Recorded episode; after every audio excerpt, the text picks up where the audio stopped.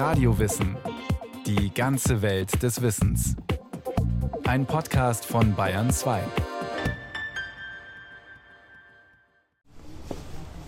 Die Ockhamstraße in München. Kaum 200 Meter lang, mitten im Vergnügungsviertel Schwabing. Keine Gedenktafel, kein Hinweis auf den Namenspatron der Straße. Nur das Straßenschild mit dem Namen. Fünf Buchstaben. O, C, C, A, M. Ockham. Das zeigt natürlich, dass zu der Zeit, als Schwabing so richtig im Wachstum war, man sich für die Philosophie eines William von Ockham nicht so sonderlich interessiert hat. In einem Münchner Straßennamenbuch heißt es, er sei ein aus England stammender Franziskanermönch, Scholastiker und Philosoph gewesen habe unter dem Schutz Kaiser Ludwig des Bayern in München gelebt. Und eigentlich heißt er nicht Ockham, sondern Ockham. Sechs Buchstaben. O, C, K, H, A, M. Ockham. Eine andere Schreibweise. Nur ein anderer Name für die gleiche Person? Verbirgt sich hinter dem Wort noch der gleiche Mensch oder ändert schon die Schreibung des Namens die Realität?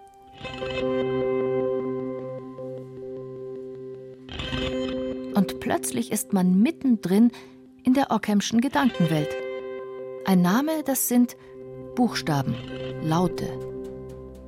Ein Name, nur ein Wort? Das ist ein Wort, wie es eben ein modernerer Philosoph sehr überspitzt formuliert hat. Wir benutzen manche Wörter als große Mülleimer, in die wir alle Zweifel schmeißen, die wir haben, wo wir nicht genau wissen, was dahinter steckt. Und dem geben wir dann ein Etikett und wissen eigentlich gar nicht genau, was drin ist. So Joachim Elschner-Schedivi, Theologe und Philosoph aus München. Und dieser Denker sagt, das größte dieser Worte ist das Wort Gott von dem wir einfach nicht sagen können, was es wirklich beinhaltet. Das ist natürlich modernes Denken. Aber man kann sagen, William von Ockham hat die ähm, abendländische Philosophie zum ersten Mal auf diese Schiene gesetzt, die dann dahin geführt hat.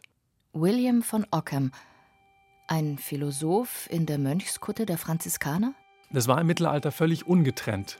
Das konnte man nicht voneinander trennen. Und ich denke, so muss man William von Ockham auch sehen. Man muss ihn in seiner Zeit sehen, in der es diese Unterscheidung nicht gab. Es gab nur eine Philosophie und das war die Theologie und man hat daran geglaubt, dass die eben alles umfasst. Und das hat auch Ockham noch geglaubt.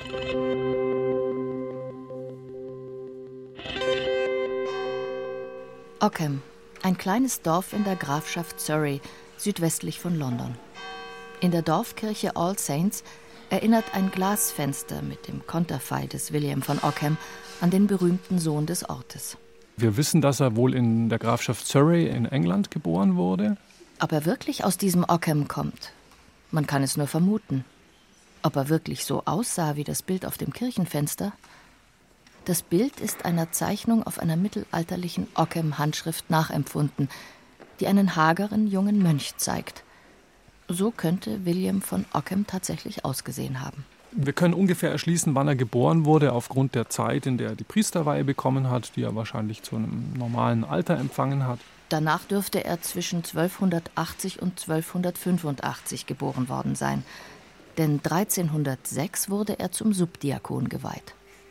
Und sonst? Wissen wir wenig, weil er ein Franziskanermönch war. Und ein Ordensleben im Franziskanerorden war natürlich auch äh, verbunden mit einer Ordensdisziplin, äh, bei der es nicht darum geht, dass man als Person irgendwie in Erscheinung tritt oder auffällig wird. Auffällig wird er in seinem Leben dann doch noch des Öfteren, gewollt oder ungewollt, durch seine Schriften und durch die Reaktionen darauf. Aufgrund der Konflikte, die er zeitlebens mit seinen Lehrern, der Kirche und vor allem den Papst austrägt, kann man seinen biografischen Spuren und seinem Denken ein wenig folgen.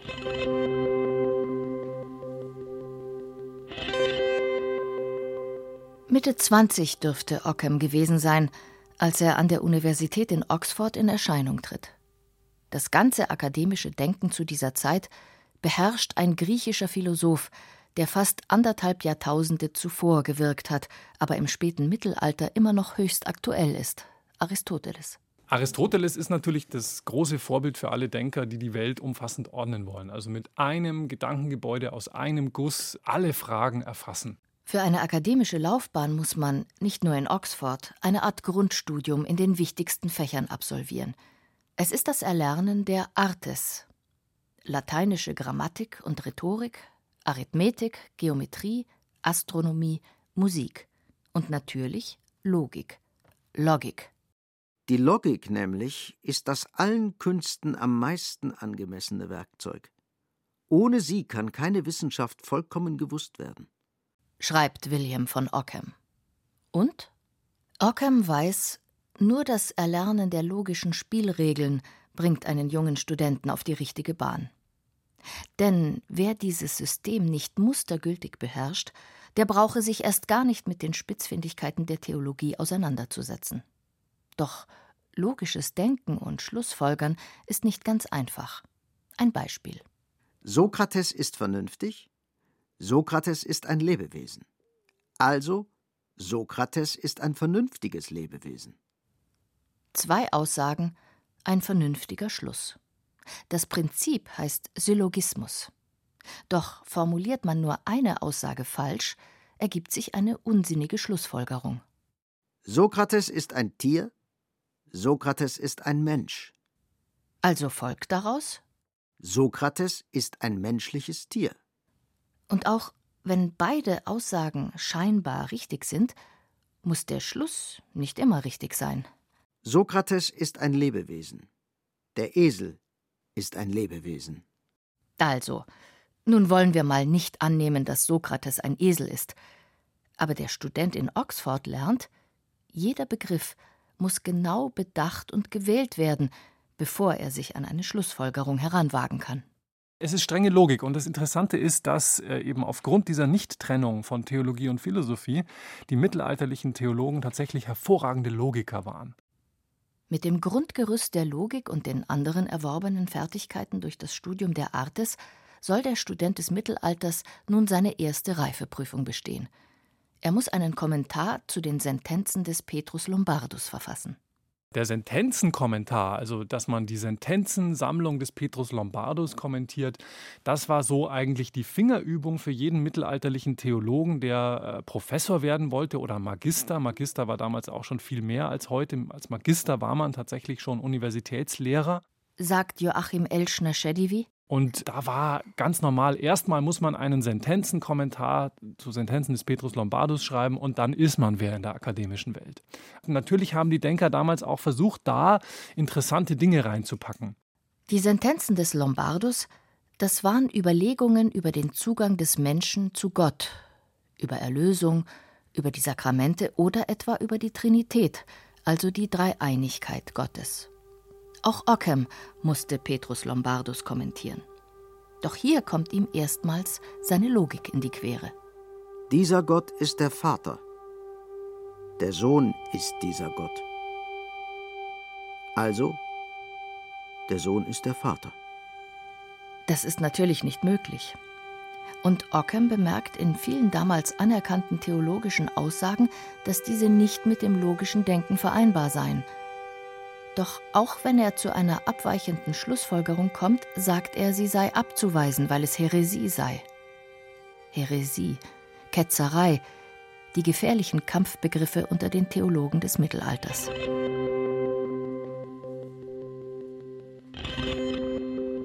William von Ockham, der vor die römische Kurie vorgeladen war, weil man ihn bezichtigt hatte, dass er viel Irriges und Heretisches gelehrt und geschrieben hatte, was er auch verteidigte. Er war in Avignon, weil dort der Sitz des Papstes war, demgegenüber er sich rechtfertigen musste. Ihr solltet also wissen, ja, alle Christen sollten es wissen, dass ich fast vier Jahre in Avignon geblieben bin, bevor ich erkannte, dass der, der dort an der Spitze steht, in heretische Verbindung geraten war. Der dort an der Spitze, das ist Papst Johannes der 22. Sein Vorgänger hatte die Kurie aus dem unsicheren Rom nach Avignon verlegt. Vor Papst Johannes soll sich Ockham nun rechtfertigen. Der ehemalige Kanzler der Universität Oxford, Johannes Lutherell, hatte ihn bei der Obrigkeit wegen Häresie angezeigt. Seiner Meinung nach verstößt der Sentenzenkommentar in 56 Punkten gegen die kirchliche Lehre. Also der Umgangston der Theologen im Mittelalter muss unglaublich aggressiv gewesen sein. Äh, Political Correctness und Höflichkeit bei theologischen Streitigkeiten war absolut nicht üblich für unsere Begriffe. Also da ging es sehr, sehr direkt zur Sache. Ockham, nun bald 40 Jahre alt, ist also nach Avignon gereist, um sich wegen seines Sentenzenkommentars, den er schon vor langer Zeit geschrieben hatte, zu verteidigen. Und er ist sich sicher, dass er Recht behalten wird. Doch wenig passiert. Sein Verfahren wird verschleppt, der Prozess dauert vier Jahre ohne Ergebnis. Er ist quasi ein Gefangener des Papstes. Nun hat er zwar viel Zeit für theologische Studien, aber er kann nicht lehren und Avignon nicht verlassen. Er wohnt im Franziskanerkloster. Dort trifft Ockham auf eine für ihn neue Konfliktlinie. Ein Streit, der ihn, den gelehrten Akademiker, bisher eigentlich kaum interessiert hat. Die Frage der Armut für den Franziskanerorden eine existenzielle Frage, eine Frage der Identität. Darf Kirche Besitz haben? Joachim Elschner-Schedivi? Der franziskanische Armutsstreit hat begonnen in der Zeit etwas vor William von Ockham und äh, hat dazu geführt, dass anhand der Frage, ob Christus eigentlich eine arme Kirche will, also genau das, was Papst Franziskus heute wieder thematisiert, weswegen er sich ja auch Franziskus genannt hat und nennt, äh, diese Frage hat zwischen 1200 und 1300 beginnend äh, die Kirche massivst entzweit. Papst Johannes der 22., für den Kirchenbesitz und Privatbesitz unabdingbar sind, um seine Macht und seinen Einfluss zu sichern, versucht den Streit zu schlichten. Mit der ihm von Gott verliehenen Autorität und dem ihm gegebenen Mittel einer päpstlichen Bulle, einer päpstlichen Verfügung. Da es häufig vorkommt, dass einige Gelehrte die Frage erörtern, ob es als heretisch anzusehen sei, wenn jemand hartnäckig behauptet, unser Erlöser und Herr Jesus Christus und seine Apostel hätten weder privat noch gemeinschaftlich Eigentum besessen, wollen wir diesem Streit ein Ende bereiten. Doch Ockham sieht keinen Grund für ein Ende des Streits. So wie die Apostel den Ratschlag Christi hinsichtlich der Keuschheit und des Gehorsams befolgten, so befolgten sie auch den Ratschlag Christi hinsichtlich der Armut. Christus hat die Absage an allen zeitlichen Besitz gelehrt und geraten. Also haben die Apostel diesen Ratschlag auch befolgt. Wir wollen diesem Streit ein Ende bereiten und gemäß dem Rat unserer Brüder in diesem ewig gültigen Erlass erklären, diese hartnäckige Behauptung soll von nun ab als irrig und heretisch angesehen werden. Denn sie widerspricht ausdrücklich der Heiligen Schrift, die an zahlreichen Stellen versichert, dass Christus und seine Apostel einigen Besitz gehabt hätten. Es geht um die Frage des Privateigentums, also der Verfügungsrechte, die eine Einzelperson über materielle Güter hat. Und da wurde natürlich mit einiger äh, Begründung auch argumentiert, dass das nicht im Sinne der Lehre Jesu ist. Und dieser Streit ist Anfang des 14. Jahrhunderts eskaliert und hat dann dazu geführt, dass William von Ockham eben auch in München unter dem Schutz des Kaisers Zuflucht suchen musste vor kirchlicher Verfolgung. Durch diesen Papst bin ich zusammen mit anderen Vertretern Christi ungerechterweise nach Patmos verschleppt worden. Patmos, eine kleine griechische Insel. Hier hat der frühchristliche Prophet Johannes seine Vision der Apokalypse empfangen, das letzte Buch des Neuen Testaments. Ockham nennt München sein Patmos. Vielleicht, weil er ahnt, dass es das letzte Kapitel seines Lebens sein wird. Jedenfalls Ockham ist mit anderen Mönchen seines Ordens aus Avignon geflüchtet und nach über einem Jahr in München angekommen. Mittlerweile ist er um die 45 Jahre alt. Während seiner Flucht hat ihn der Papst noch exkommuniziert, so dass es für ihn kein Zurück mehr gibt. Er muss in München bleiben, unter dem Schutz Kaiser Ludwig des Bayern. Der war im Übrigen Jahre zuvor auch von Papst Johannes exkommuniziert worden, weil er sich ohne kirchliche Duldung die Königswürde angemaßt hatte. In München lässt Ockham sich mit seinen Mitflüchtigen im Franziskanerkloster nieder und sie finden bald neue Aufgaben. Sicherlich waren sie Berater, sie waren Intellektuelle, sie waren gebildete Personen, die im Mittelalter auch dringend gebraucht wurden. Also man hat keinen Kleriker, der lesen und schreiben konnte, ungenutzt gelassen sozusagen für öffentliche Dienste. Und selbstverständlich ist das dann auch in München in der Verwaltung oder bei verschiedenen Aufgaben, die Ludwig der Bayer zu vergeben hatte, auch herangezogen worden. Diese geballte franziskanische Kompetenz. Fast zwei Jahrzehnte bis zu seinem Tod wird Ockham in München bleiben. Oder bleiben müssen denn nur hier ist er vor den Anklägern seiner Kirche sicher. Trotz der Aufgaben für Ludwig bleibt noch Zeit für ihn, sich an sein Opus Magnum zu machen, dem Dialogus. Und wieder im Fokus seine Auseinandersetzung mit dem Papst. Ab obedientia pseudopape me ab ego. Wegen der aufgeführten und unzähliger anderer Irrtümer und Häresien verweigere ich mich dem Gehorsam gegenüber dem Pseudopapst und allen, die ihn zum Schaden des rechten Glaubens begünstigen. Ockham behauptet nun, dieser Papst sei der wahre Heretiker, und er geht sogar noch weiter.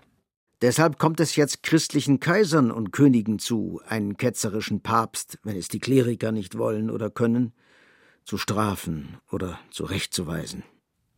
Das dürfte Kaiser Ludwig geschmeichelt haben. Doch auch er ist nicht der Herrscher über die Gläubigen. Unser Glaube beruht nicht auf der Weisheit oder Autorität irgendeines sterblichen Menschen. Immer wieder lässt Ockham die Arbeit am Dialogus ruhen und widmet sich in kleinen Schriften seiner eigentlichen Passion, der Philosophie, genauer genommen der Logik. Nun sind es zwar keine neuen Gedankengänge, die er vorantreibt, aber er kann sich einen Überblick über seine bisherigen Leistungen verschaffen. Und die sind im Nachhinein betrachtet enorm. Joachim Elschner-Schedivi. William von Ockham ist einer der wichtigsten Philosophen unserer gesamten Philosophiegeschichte. William von Ockham war der Erste, der in der Philosophie das Prinzip formuliert hat, dass die Welt, äh, so wie sie beschaffen ist, zwar im Einklang mit dem göttlichen Willen steht, aber nicht notwendig ist. Die Welt muss nicht so sein, wie sie ist, sie könnte auch anders sein. Das war in der mittelalterlichen Philosophie ein völlig neuer Gedanke. Kein neuer Gedanke für die Philosophie, aber eine Denkregel, die seinen Namen trägt und bis heute Verwendung findet, ist das sogenannte Ockhamsche Rasiermesser. Heute nennt man es Parsimonieprinzip, also Prinzip der Sparsamkeit bei Argumenten. Pluralitas non est ponenda sine necessitate. Eine Vielheit darf nicht ohne Notwendigkeit gesetzt werden. Es ist überflüssig, dass etwas mit mehrerem geschieht, was mit wenigerem geschehen kann. Wenn ich was erklären oder begründen will, dann sollte ich mein Argument dafür so einfach wie möglich machen. Ich sollte auch nicht alle möglichen Argumente aufeinander häufen, die gar nicht zusammenpassen, sondern ein einfaches, in sich stimmiges und unkompliziertes, möglichst unkompliziertes Argument äh, finden. Eine der wichtigsten Leistungen Ockhams, die ihn bis heute in der Philosophiegeschichte unverzichtbar macht, ist sein Umgang mit Sprache, seine Sprachkritik. Sprache ist für Ockham das einzige Werkzeug zum Denken. Ludwig Wittgenstein schreibt 500 Jahre nach Ockham, Philosophie sei Sprachkritik. Ockham hat die Sprache also einer strengen Prüfung unterzogen. Bei den absoluten Begriffen, den Universalbegriffen, stößt er an die Grenzen der Sprache und der realen Existenz. Er hat gesagt, alle Universalbegriffe, die wir haben, also allgemeinste, umfassendste Begriffe, die wir haben, sind nur Namen, sind nur Worte. Und das war eine Position, die von da an sehr umstritten war. Es gab von da an einen großen Konflikt zwischen den Nominalisten und den Realisten, also zwischen denen, die gesagt haben, alle unsere großen Begriffe sind nur Worte und denen, die gesagt haben, nein, hinter jedem großen Begriff steht auch eine große Realität. Ockham, das Genie der Spätscholastik. Ockham, der Sprachkritiker. Ockham, der Kämpfer für individuelle Freiheit. Ockham, der Streiter für eine moderne Kirche. Über viele Jahrhunderte hinweg wird aus Ockhams umfangreichem Werk das zitiert, was in die jeweilige Zeit zu passen scheint. Dann wird er wieder vergessen, um ihn schließlich wieder unter einem anderen Aspekt neu zu entdecken. Doch William von Ockham war vor allem ein Franziskanermönch mit Gottvertrauen. Zurück ins München des Mittelalters. Während seines 17-jährigen Exils schreibt Ockham an seinem Hauptwerk Dialogus. Und hier beschäftigt er sich nicht nur mit dem Papst, sondern auch mit seinem Glauben. Der wahre Glaube überlebt äh, dann, wenn er nur noch in einer einzigen Person äh, überlebt, die den rechten Glauben hat. Und äh, Ockham hat als Bild dafür die Mutter Jesu unter dem Kreuz genommen, Maria unter dem Kreuz, die in diesem Moment die einzige ist, die noch an ihn glaubt und an seine Sendung. So blieb zur Zeit von Christi Tod der ganze Glaube der Kirche in der seligen Jungfrau allein erhalten. Wenn also Christus nach seiner Kreuzigung zuließ, dass alle Apostel vom katholischen Glauben abwichen und einzig die selige Jungfrau standhaft im Glauben blieb, so ist es verwegen zu behaupten, dass Gott vor dem Weltende zulassen würde, dass bis auf einen die ganze Christenheit vom rechten Glauben abwiche. Ockham stirbt vermutlich im Jahr 1347. Er wird auf dem Friedhof des Münchner Franziskanerklosters beigesetzt. Erst 30 Jahre nach seinem Tod stellt man einen Grabstein zu seinem Gedenken auf. Und heute?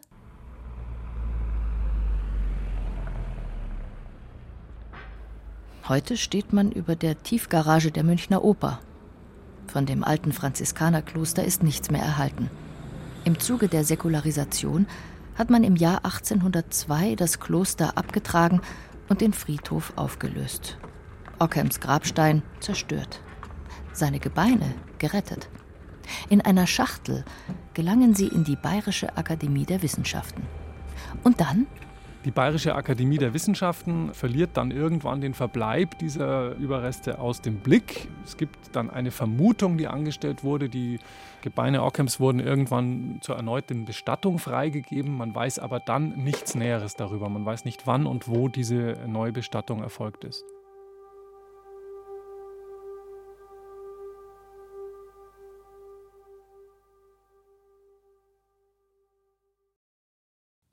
Sie hörten William von Ockham, scharfsinniger Streiter für die Wahrheit, von Martin Trauner. Es sprachen Irina Wanka, Wolfgang Pregler und Heinz Peter. Ton und Technik Andreas Lucke, Regie Martin Trauner. Eine Sendung von Radio Wissen.